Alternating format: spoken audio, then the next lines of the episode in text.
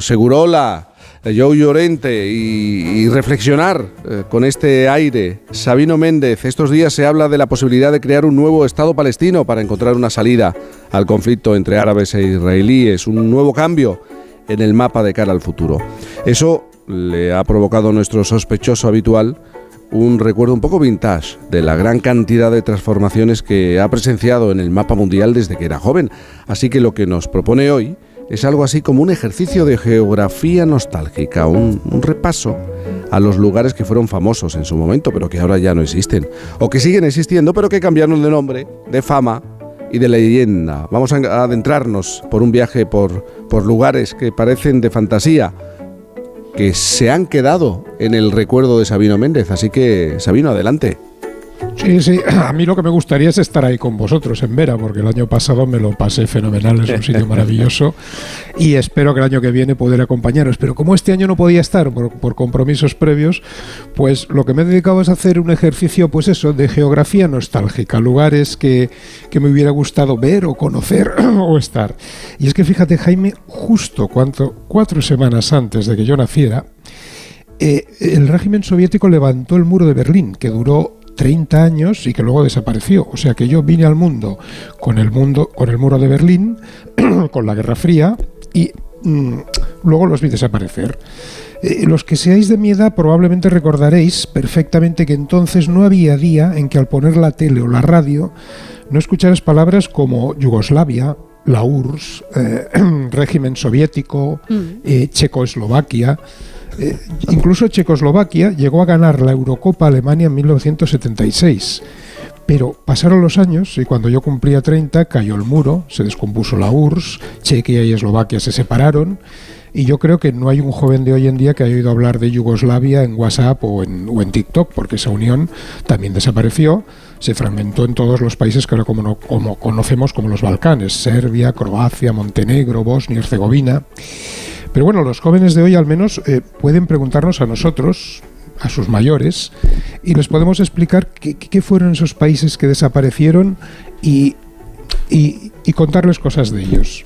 Ahora bien, hay otros países que incluso nosotros, los que los de la vieja escuela, son países que recordamos, pero que nunca supimos mucho, de los que tenemos un recuerdo un tanto fantasmagórico. Eh, aunque, aunque sabemos que, en algún momento de nuestra, de, nuestra juventud tuvieron una existencia real. A ver, ¿qué os dirían a vosotros palabras como Zaire, mm, Tanganica, Birmania, Biafra, Ceilán, Formosa, el Congo belga, el Benelux, Fernando Po, Río Muni, Sidi Ifni? Yo creo que he pronunciado ya una docena de nombres de lugares y países que a un adolescente de hoy le sonarían a, topónimos imaginarios, eh, a cosas de ficción, pero que en su momento existieron y de los cuales mm, los de más edad aún guardamos un recuerdo lejano y difuso de haber oído hablar de ellos. En estas listas de nombres hay que separar dos tipos de, de casos.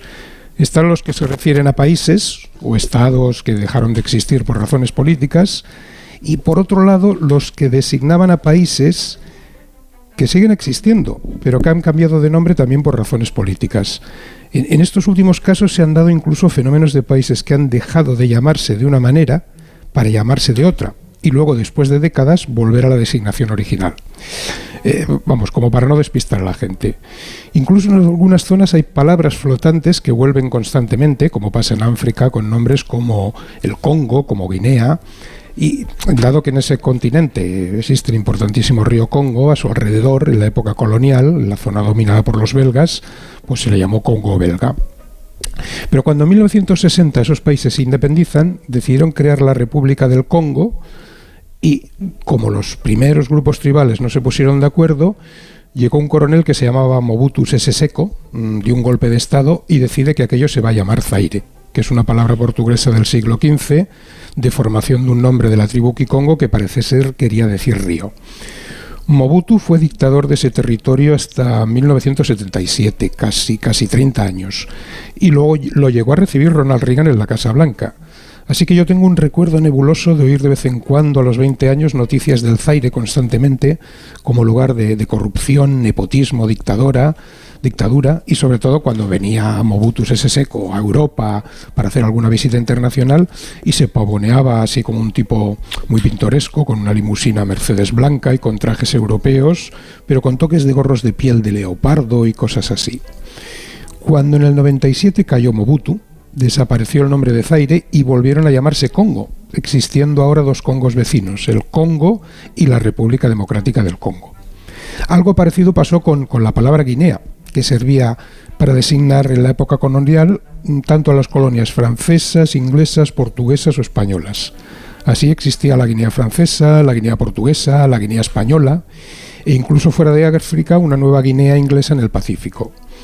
Tras la descolonización, todas esas derivaciones dieron nombre a las actuales Guinea-Bissau, al lado de Gambia, la Guinea que es vecina de Costa de Marfil y la Guinea Ecuatorial, que es la más divertida de nombre porque por allí justo no pasa el Ecuador, que pasa un poquito más al sur, por Gabón. Pero si recordamos que la actual Guinea Ecuatorial fue la Guinea Española, se entiende del fallo de cálculo, ya sabes que aquí somos pues palmo más, palmo menos. El nombre Guinea lo podemos encontrar por todo el mundo. Sirvió en Inglaterra para dar nombre a una moneda de 20 chelines y los cobayas, los conejillos de India, son conocidos internacionalmente como los Guinea Pigs, los, los cerdos de los cerditos de Guinea. Muchas veces, aunque los países cambien, sus nombres perviven en otras cosas. Cuando existía Zaire, Zaire pervivía todavía el viejo tebeo de, de, Tintín en el Congo, que leíamos los niños. Y ahora también seguimos hablando del, del té de Ceilán, aunque Ceilán ya no exista. Uh -huh. Y en este caso, la isla sigue ahí, pero ha pasado a llamarse Sri Lanka. Estos casos de cambio de nombre obedecen muchas veces únicamente a deseos de, de identidad regional o, o, desplazamientos de poder de diferentes tribus o creencias religiosas. Para nosotros obviamente es más fácil pronunciar Ceilán que Sri Lanka. Pero no nos quejemos, Jaime, porque el nombre completo es Sri Lanka Praja Tantrika Sama Javadi Jana Rajaya. O sea, casi como la SRG. Como, vamos, nosotros mejor para abreviar Sri Lanka. Por tanto, unos países desaparecieron, otros se formaron, otros cambiaron de nombre. A mí, si me dejáis elegir cuáles son los nombres más evocadores de toda esta geografía nostálgica, yo prefiero los, los que tienen origen español y portugués. No sé por qué, son los más evocadores o sugerentes, porque, a ver, nombres como Fernando Po o Río Muni, ¿A quién se le ocurre poner a un país el nombre de un señor? Fernando Po. Si siguiera existiendo, que ahora es una isla que se llama Bioko y pertenece a Guinea, pues podría tener de himno una canción de ABBA. Pero mi historia como nombre fantástico, la, la más formidable para mi gusto, es la historia de las Islas Vírgenes. Porque les puso el nombre Cristóbal Colón en 1493 y los, con los criterios de hoy en día uno podía pensar que, que, las bautizó así porque eran un terreno virgen, no pisado por nadie todavía, inexplorado, no hollado, pues para nada. Les puso ese nombre porque llegó a ellas un 21 de octubre, día de Santa Úrsula. En aquel tiempo la Iglesia Católica aceptaba como un hecho revelado el relato de Santa Úrsula y las 11.000 vírgenes, según el cual sería la bella hija Santa Úrsula del rey de Cornualles, Donato de Dumont, que partió en peregrinaje a Roma con un séquito de 11.000 doncellas, pero por el camino les pilló la invasión de los hunos y Úrsula fue secuestrada por Atila con todo su séquito y como no quisieron casarse con los soldados de Atila fueron condenadas a muertes. Oye, Colombia, un archipiélago, de más de 60 islas y no se complicó la vida. Hoy es 21 de octubre, pues lo bautizo como Santa Úrsula y sus 11.000 vírgenes. Claro, el caso es que de Colón a nuestros días se han dado muchas investigaciones y todo el mundo sabe ya que la leyenda de Santa Úrsula era absolutamente falsa. Ni el rey de Cornualles, ni Atila, ni Séquito, ni 11.000 vírgenes. Y muy prudentemente y muy discretamente la Iglesia Católica, en el año 1969, 500 años después de Colón, en un proyecto de supresión de los cultos más absurdos y menos conocidos de su religión, retiró con muy buen criterio a Santa Úrsula de, su calendario de santos. Pero ahí ha quedado el nombre de las Islas Vírgenes y sus imaginarias 11.000 señoritas, existiendo actualmente unas Islas Vírgenes inglesas o americanas y otras llamadas Islas Vírgenes españolas que están cerca de Puerto Rico, etc.